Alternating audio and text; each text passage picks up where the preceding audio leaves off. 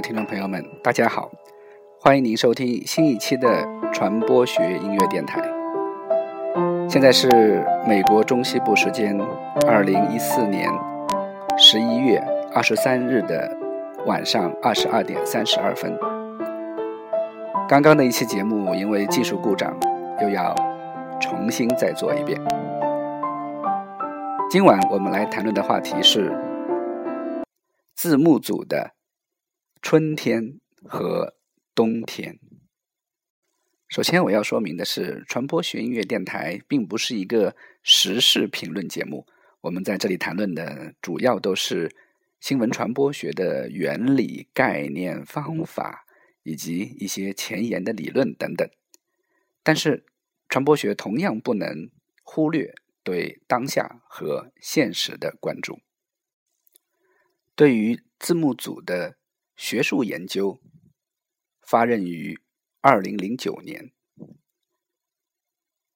在二零零九年十月的《新闻学研究》期刊上，也就是第一百零一期，有一篇关于字幕组研究的重要论文，题目叫做《中国字幕组与新自由主义的》。工作伦理，作者胡启珍，当时是台湾师范大学大众传播研究所的副教授。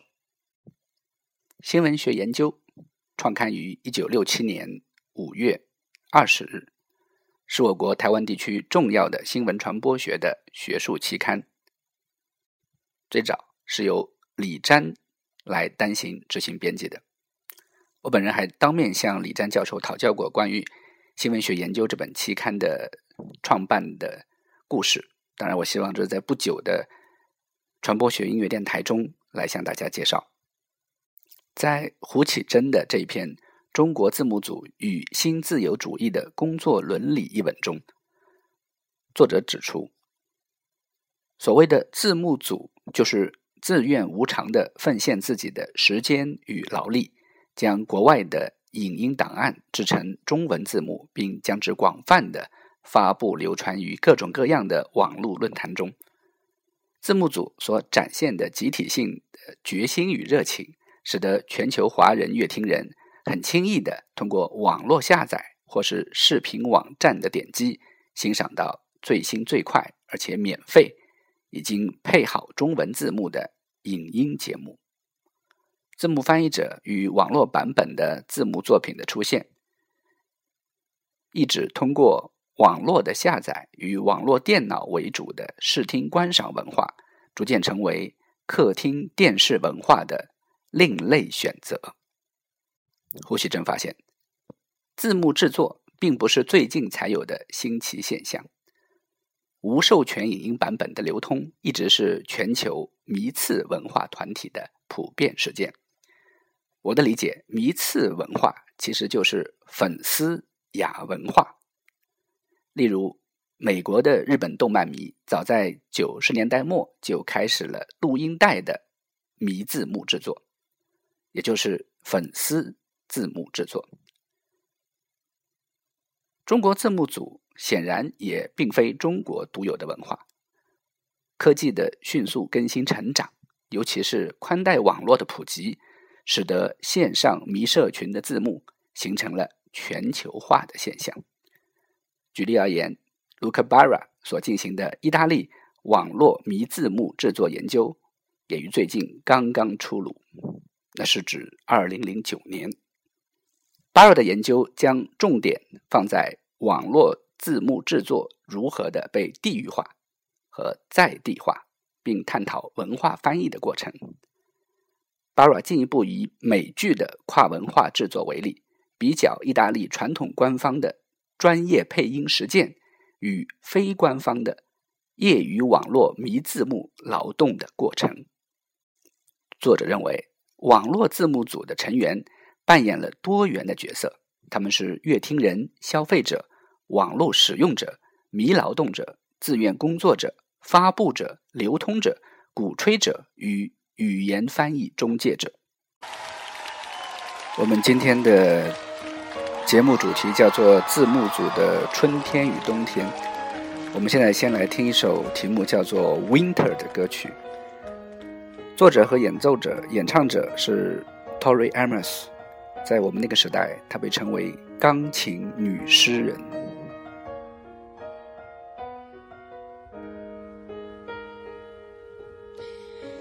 Snow can wait.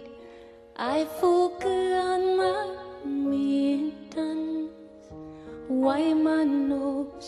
Get my new boots on. I get a little warm in my heart when I think of winter. I put my hand in my father's glove. I again as the drifts get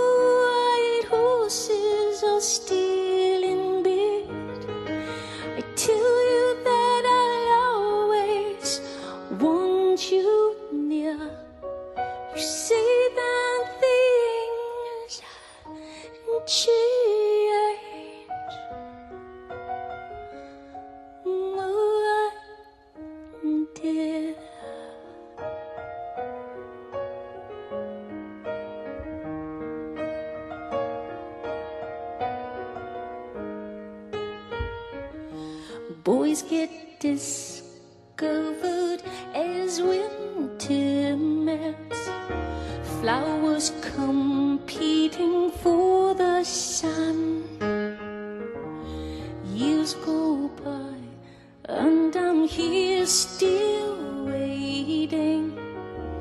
With a ring where some snowman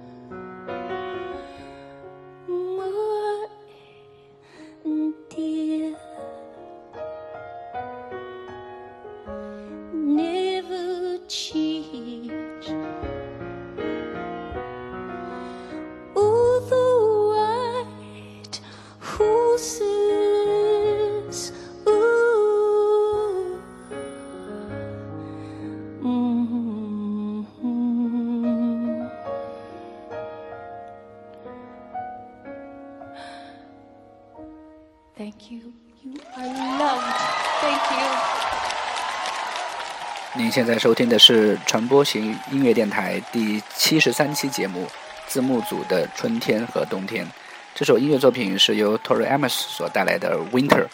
这首作品是如此的走红，以至于有许多的女歌手都翻唱过。在华语地区，由林凡用英文和钢琴演奏的方式，完整的翻唱过这首《冬天》。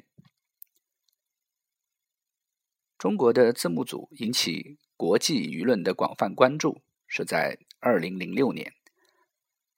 当时以制作美剧字幕而闻名的字幕组秦岭风软，当时因制作美剧《越狱》（Prison Break） 于中国快速的窜红，声名远播，因此被美国《纽约时报》的记者 Howard French 所发掘。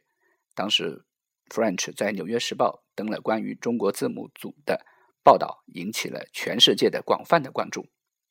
这是二零零六年的一篇报道，也是所有的学者在研究字幕组中绕不开去的一篇文献。同样是在二零零六年，当时最重要的日剧字幕组“猪猪日剧”，猪就是小猪的猪，发表了日剧字幕组的完整的流程制作过程。首先，有人负责于一出日剧播映之后，马上找到最新的来源，网络传送给字幕制作团队。接下来，一集约四十五分钟的剧，需要花费三至四个小时来听日文并翻译。通常为求迅速，一集日剧会有三至四个人一起合作翻译，也就是一个人分配到剧集十一到十五分钟的翻译量。之后会有专业校对将一集的翻译做修正，而此时时间轴的工作人员则负责清除原有的广告，并将校正过的字幕放在屏幕上跟声音轨迹做配合。这里我需要简单的解释一下，时间轴指的就是画面、声音和字幕的同步的标准和规格，以及制作工具。在整个字幕和声画同步配合之后，最后的任务就是压制与上传。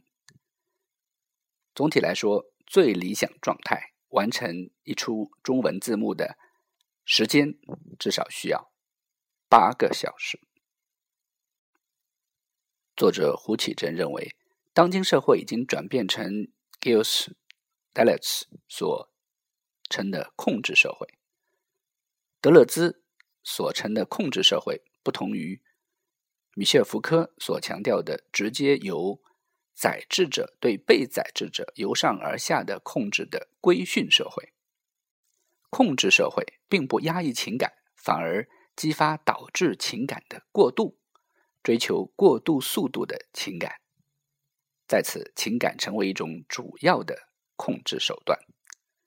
字幕组正是资讯流动、全球化、跨国文化交流与控制社会对于速度情感深化的追求，以上三者结合之下所产生的亚文化。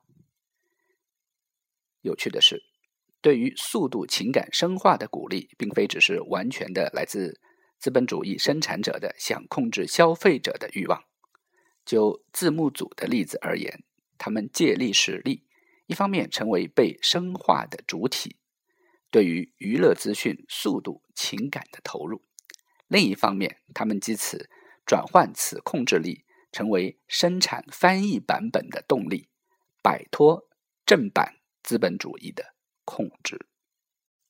二零一零年，台湾政治大学广播电视所的陈竹雷以毕业论文《网络社群中的无偿虚拟团队文化与互动形态》，以字幕组为例，作为他的毕业论文。他的指导教授是许攸文博士，口试委员是温秀琪和刚才我们提到的胡启珍。作者指出，网络社群中的字幕组是由一群无偿劳动的网友们通过新科技沟通媒介而组织起来的。通过波特与 p e l s e r a z 二零零二年所整理出的团队互动形态理论，Daniel 和 Burns 二零零六年的组织文化类型理论，来找出不同规模与文化情境的。字幕组互动形态和组织文化类型，同样是在二零零九年，湖南大学的欧阳路以《中国字幕组翻译现状研究》作为硕士毕业论文。这篇论文更像是外国语学院的毕业论文，重点来阐述的是字幕组的翻译现状。而新闻传播学科的硕士毕业论文，则是二零一零年中南大学吴玉的硕士毕业论文，论文题目叫做《传播学视野下的国内日本动画字幕组研究》。在该论文的第二章的第二部分，是国内日本动画字幕组传播活动的背景。作者认为背景有三。一是文化背景，资本主义文化工业的全球化扩张；第二是产业背景，国内动画产业热背后的作品质量问题；第三是政策背景，广电总局对电视播放日本动画的限制。在论文的最后一个部分是国内日本动画字幕组传播活动的影响，作者提出了。负面影响和正面影响。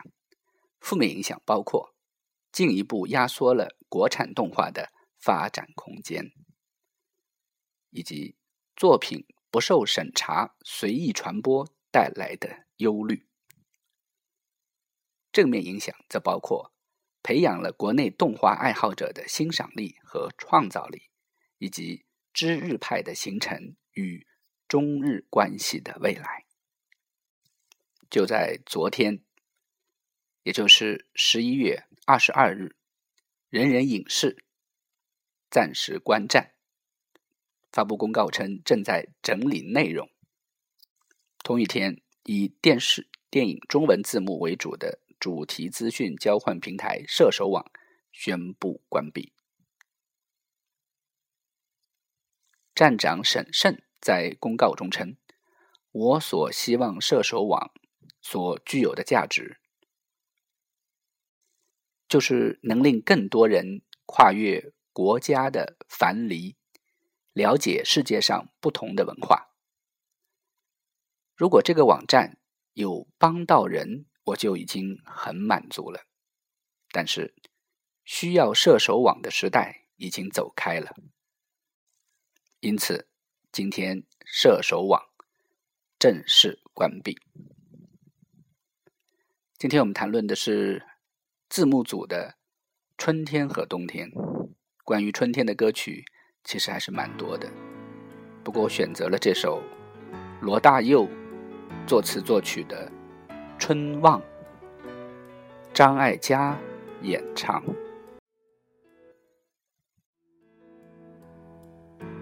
无所事事地面对着窗外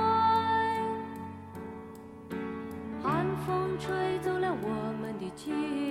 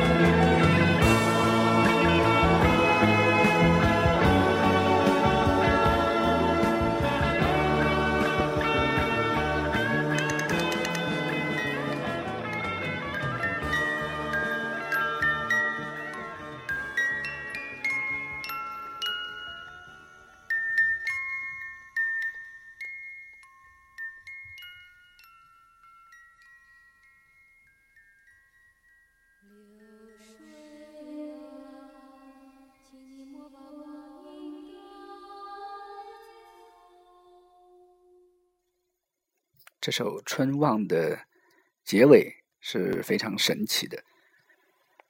今天我们节目中听过了《Winter》，也听过了《春望》。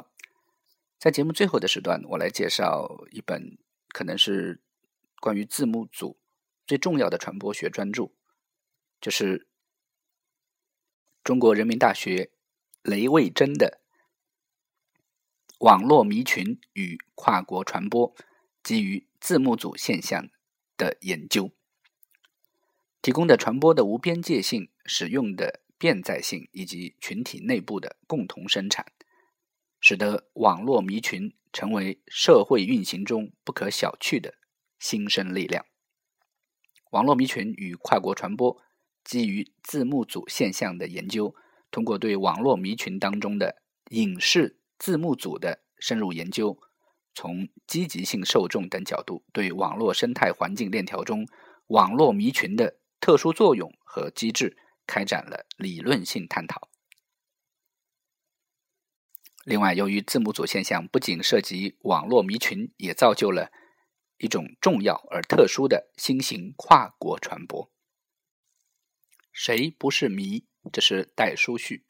本书第一章：网络迷群的组织架构与身份认同，包括网络迷群研究、网络迷群与虚拟社区、网络迷群与身份认同以及网络迷群分析案例。第二章。网络迷群与外部联系，包括网络迷群的社会影响；网络迷群与反迷迷群。第三章，跨国迷群与跨国传播，包括跨国迷群的产生背景。什么是字幕组？第四章，网络迷群与跨国传播，包括网络迷群与文化帝国主义，中国。网络字幕组与跨国传播，以及跨国传播与网络扩散。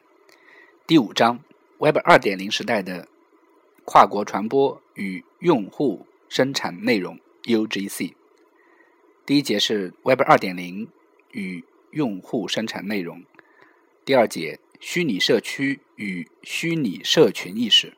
第三节，虚拟社区参与动机与激励机制。第六章，也就是最后一章，跨国传播与国家软实力，包括新媒介背景、研究问题及方法，以及海外华人参与国际国内事务与国家软实力。目前，学者们对于字幕组的研究更多的集中在亚文化、粉丝文化、网络社群这样的一些学术概念之中。而我们不得不面对的一个现实问题是，字幕组网站的被关闭，往往是因为版权的原因。学者孙黎在《编辑之友》二零一二年的第四期发表了论文《青年亚文化视角下的网络字幕组文化》，核心问题包括了网络字幕组群体的身份建构与认同。作者指出。网络字幕组的崛起与壮大，体现出的是中国青年亚文化的一种变体，在一定程度上意味着影像传播和接受机制的变化，和以往受制于由国家和省市级电视台依靠技术力量实行单向传播、操控意识形态的状态，转而在赛博空间通过创造自由空间。实现对主流媒介控制的影像霸权的冲击、抵制、反抗，建构自身作为亚文化群落身份认同的积极行为。就目前国内而言，每年引进的外国电视、电影作品数量有限，无法满足我国受众不断增长的文化需求。孙犁指出，在字幕组的影响下，无数潜在受众被唤醒。成为新的海外流行影文化的新受众，字幕组不断吸引新的受众，并用自身独特的价值观念去影响他们，维系群体联系。字幕组成员依靠充沛情感与集体性价值的投入，吸引次媒介迷群的呼应，也挑战着主流群体的官方权威。这种自觉自发、依托网络生存的亚文化群落，已成为社会文化生活中不可忽视的力量。亲爱的听众朋友们，您刚刚收听的就是第七十三期传播学音乐电台，主题是字幕组的春天和冬天。我是何振彪，感谢您的收听，我们下期节目再见。